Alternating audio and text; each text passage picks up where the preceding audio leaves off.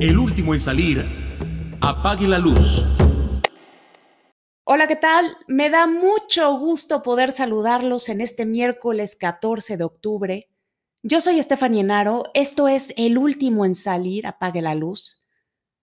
Y el día de hoy vamos a estar platicando sobre las emociones colectivas y la política, porque no sé ustedes, pero a mí este año se me ha hecho un año fuerte, un año catártico, de hecho, esta semana acabamos de cumplir siete meses de estar encerrados y creo que vamos a llegar arrastrando muchas emociones al 2021 y es un momento de reflexión porque nuestro presidente ha denominado al 2021 como el año de la reconciliación histórica porque la corona española y el Vaticano deben pedir disculpas a México por los agravios y violaciones a los pueblos originarios, pero también va a ser el año donde se lleva a cabo el momento de mayor movilización electoral de nuestra historia. Y si recordamos que la política es un tema de emociones, no me quiero imaginar cómo nos va a ir con todo lo que ya se está gestando. Además de que creo que esta reconciliación debería ser primero entre nosotros, ¿no creen? Pero antes de hablar de esto, vámonos a desmentir las fake news más absurdas o relevantes del momento. Esta semana las fake news están girando en torno a figuras alienígenas, la llegada de otra pandemia y Antifa. Ahí les va. La de las figuras alienígenas tiene que ver con que por Twitter y WhatsApp se están moviendo unas imágenes de unas figuras extraterrestres que supuestamente pertenecen al periodo maya y que han sido encontradas en las excavaciones realizadas durante la construcción del Tel Maya. Pero esto es falso y Fonatur ya ha declarado que están hechas de materiales actuales y que lo que han encontrado se dará a conocer en su momento. Después, por otro lado, hay un artículo de un portal de noticias que se llama noticiasproféticas.com que ha sido compartido en Facebook, que señala que el director de la Organización Mundial de la Salud, Tedros Adhanom, lloró en una rueda de prensa y dijo que ahí venía otra pandemia. La publicación es acompañada de una captura de video que de hecho fue publicado el 10 de julio por el canal ruso RT en español, donde el director de la OMS está dando uno de sus discursos desde la sede de esta organización y sí se le salen las lágrimas, pero no dijo la frase que le están adjudicando. Finalmente, están circulando tweets en los que se asegura que las manifestaciones que se llevaron a cabo el domingo pasado en Denver, un antifa mató a un partidario de Trump. Pero no hay pruebas de que la persona que disparara sea simpatizante de Antifa. La policía de Denver afirma que se trata de un guardia de seguridad privado y el canal de noticias Nine News de Denver dice que el guardia de seguridad fue contratado por la propia cadena. Ahora sí, vámonos con el tema de hoy. Porque todavía, aunque se niegue, hay heridas abiertas. Y es mejor reconocer que hubieron abusos y que se cometieron errores. Es mejor pedir perdón y a partir de eso buscar hermanarnos en la reconciliación histórica. Totalmente de acuerdo con que todavía hay heridas abiertas, porque es difícil negar que nuestra historia ha sido violenta. Pero creo que es momento de dejar de ver hacia el pasado y fijar la vista en el presente para ver cómo podemos reconciliarnos entre nosotros. Creo que es lo más importante y para mí ese sería el primer paso. Además de que no sé si se acuerden, pero ya hubo disculpas, por lo menos de parte del Papa en el 2015 y en el 2016.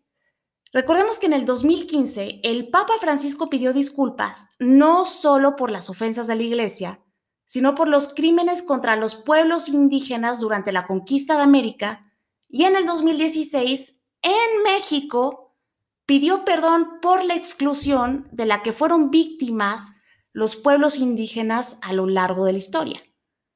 Pero parece que para nuestro presidente es fundamental que lo haga otra vez junto con la corona española para conmemorar en el 2021 los 700 años de la fundación de Tenochtitlan, los 500 años de su caída y el bicentenario de nuestra independencia.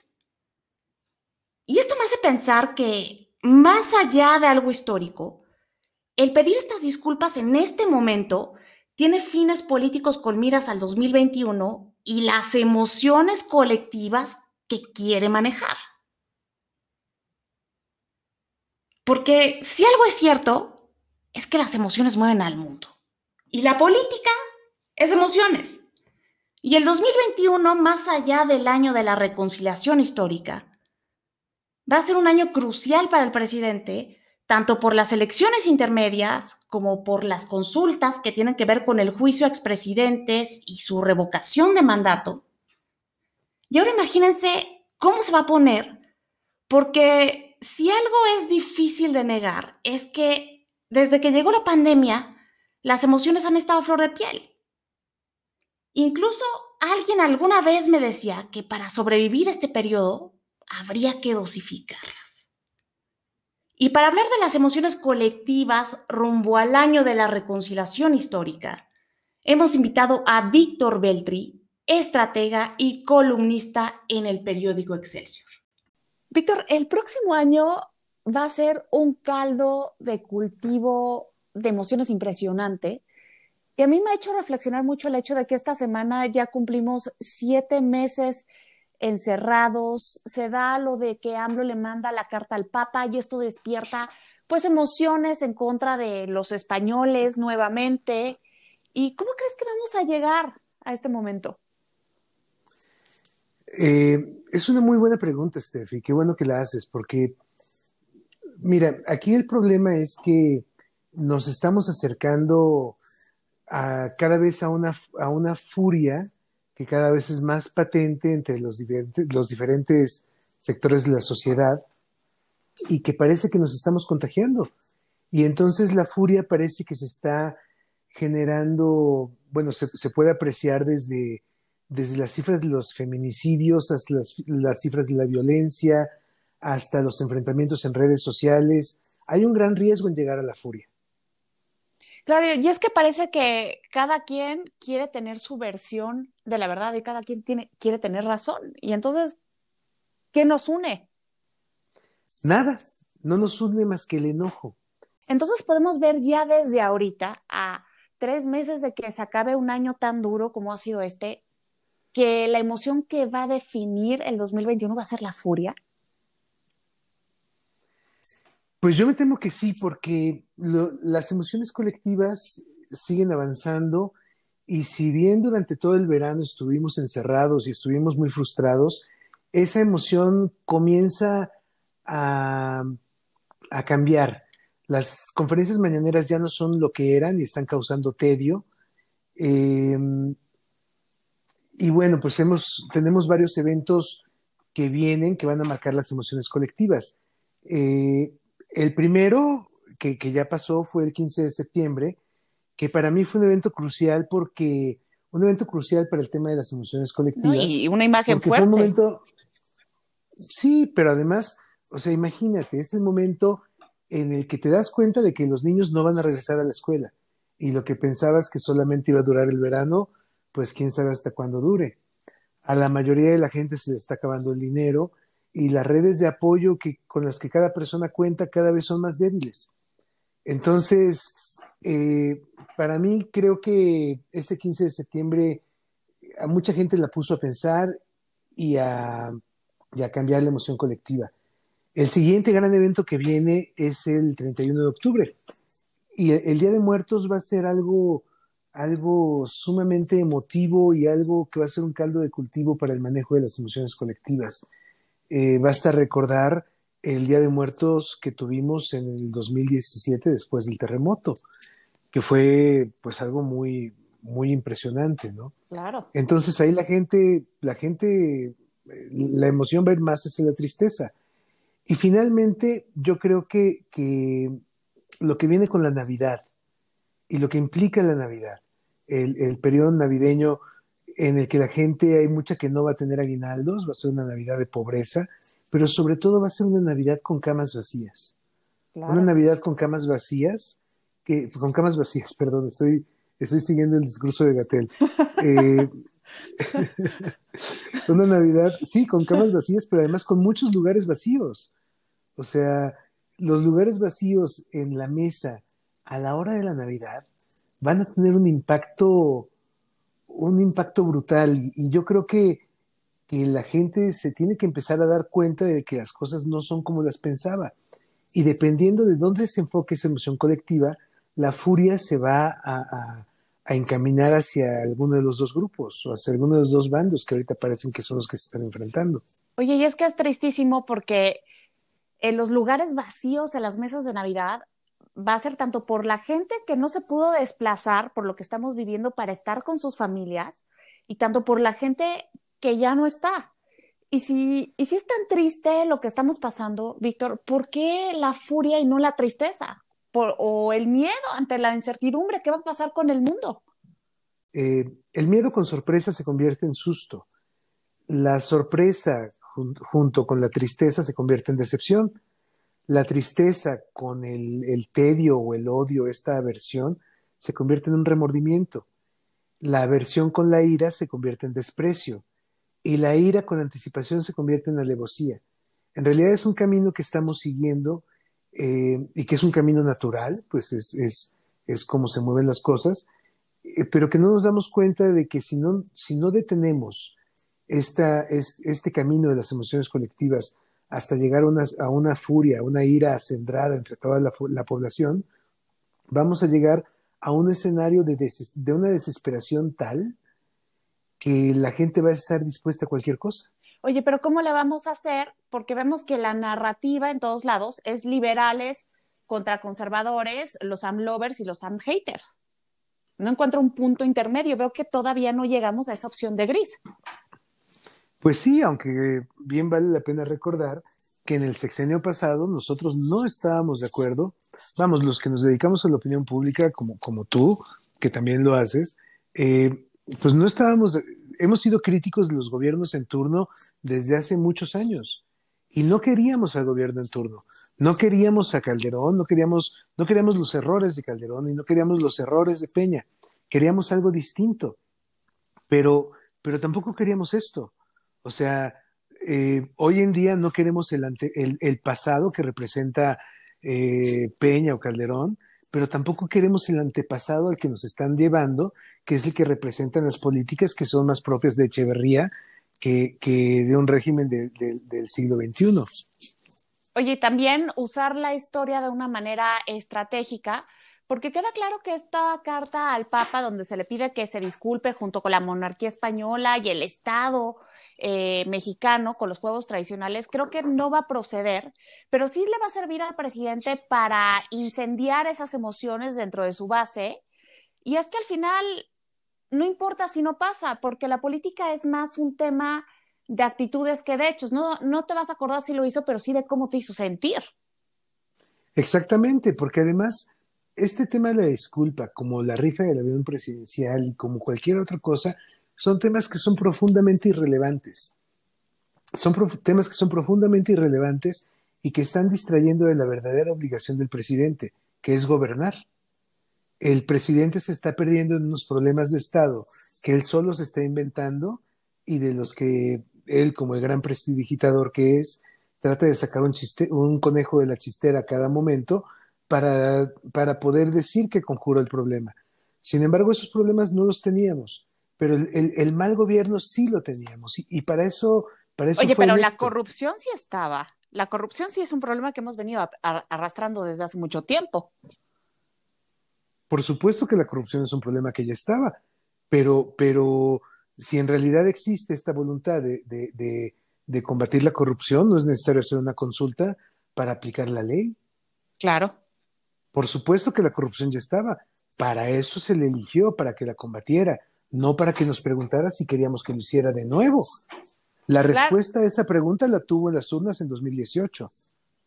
Claro, y este efecto de consultar lo lleva a gobernar sin necesitar a las instituciones. Es como un mandato directo donde él encarna ya la voz del pueblo, que pueblo cada vez se me hace un concepto muchísimo más abstracto. Al final, todos somos el pueblo y somos tan diversos que por lo menos a mí me queda la pregunta de quién es el pueblo. ¿Quién es el pueblo según él?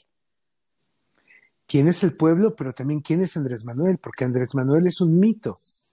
Andrés Manuel se, ha encargado durante esos dos años de construir una figura mítica, una figura que está mandada a ser para poder llegar a los libros de historia.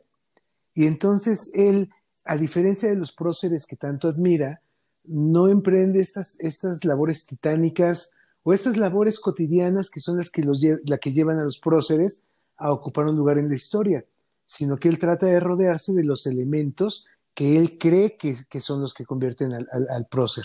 Entonces, en lugar de poder volar, eh, eh, poniendo el ejemplo como con Superman, él cree más en la capa y en, el traje azul y en los calzones rojos arriba de la ropa que, en realmente tener los poderes y la voluntad para hacer todo lo que un superhéroe, un superhéroe realmente hace. Oye, creo que por ahí también, o sea, podría venir para reforzar la narrativa, todos estos pues, códices que le están pidiendo al Vaticano y a Austria, porque muchos hablan de la leyenda, ¿no? De ese héroe que iba a salvar a los mexicanos en los tiempos del Quinto Sol, y creo que esto podría servirle para su narrativa. Mira, es tan hábil que el mero hecho de, haber enviado a, su señora, este, ya, ya divide de nuevo a la población y pone a unos a favor y a otros en contra, y los dos bandos de manera incondicional. Y lo peor de todo es que después de Andrés Manuel vamos a seguir divididos. Y el problema es cuándo nos vamos a unir y qué emociones se tienen que mover de manera colectiva para que podamos unirnos.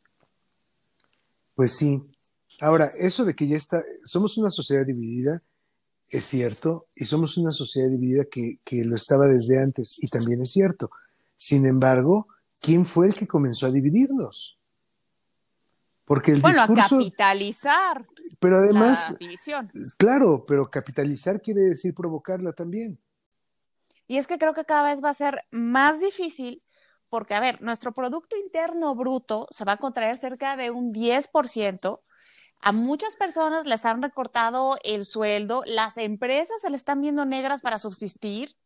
Creo que en estos tiempos que vamos a tener de futuro inmediato y en el contexto que vamos a llegar al 2021, esta brecha se va a hacer más grande. O sea, tan solo al final de este año he leído varios informes que vamos a tener cerca de 16 millones de nuevos pobres que son personas que no conocían el hambre. Hombre, es que tu, tu, análisis es completamente correcto.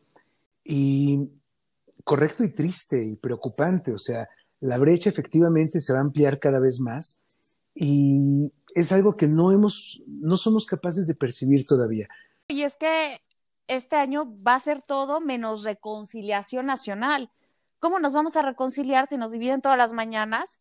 Y también si vamos a estar todos con menos dinero y más hambre y creyendo que unos tienen la culpa de lo que nos pasa cuando es algo que se está pasando en todo el mundo, pero que está magnificado porque el gobierno ha dejado de atender ciertas cosas como el apoyo a las empresas o hacer un mayor número de pruebas o eh, exigirnos que guardemos con más rigor este número de cuarentenas, porque a mí me parece increíble que lugares eh, ya saquen hasta el COVID Fest y la Copa COVID. Claro, porque el gobierno ha descuidado su, su, su principal labor, que tiene que ser la viabilidad del Estado eh, y no la viabilidad del gobierno. Víctor Beltri, muchas gracias por haber platicado con nosotros.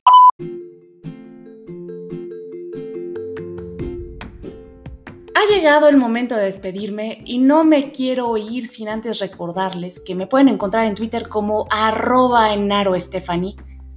y decirles que hay que dosificar las emociones porque definitivamente la furia no nos va a llevar a ningún lado y el 2021 ya está a la vuelta de la esquina. Ahora sí, el último en salir, apague la luz.